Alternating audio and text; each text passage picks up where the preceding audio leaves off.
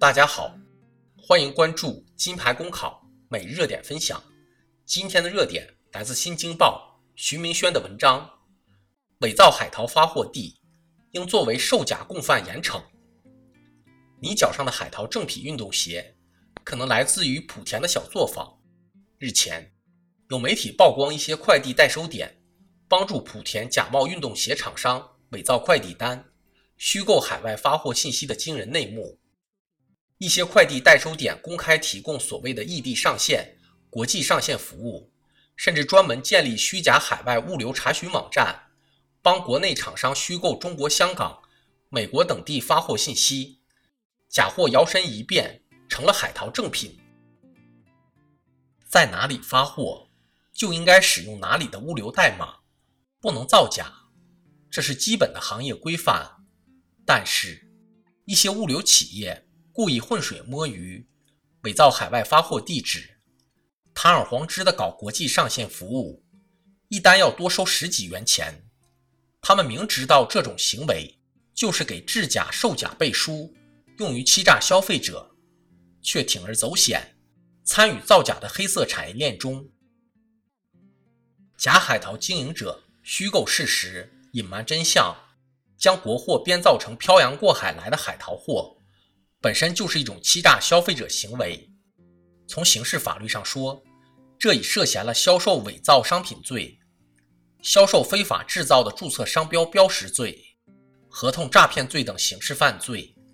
而一些物流公司明知前者在从事相应的犯罪活动，还是伪造物流单，协作其造假。从法律上说，已经构成了前述犯罪的共犯。应与造假、售假者一并受到法律严惩，绝不能姑息。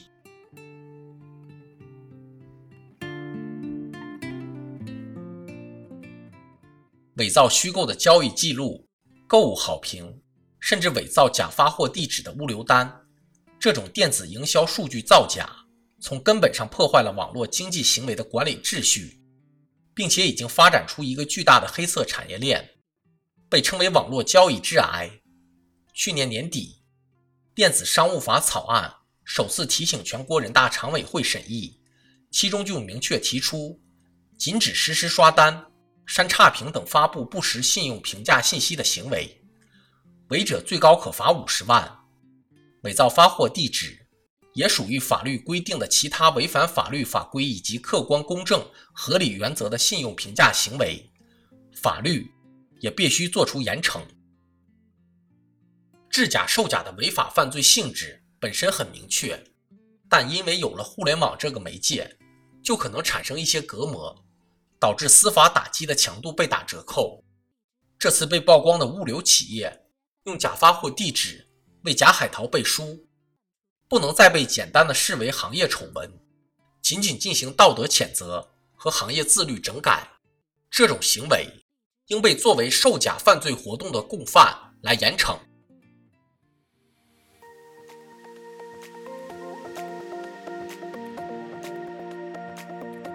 好消息，我们刚刚完成了公众号的再次升级，升级后的内容也将更加全面。现在有面试免费课程和面试真题，我们也会逐渐包含行测、申论、遴选等内容，是大家备考学习的有效助手。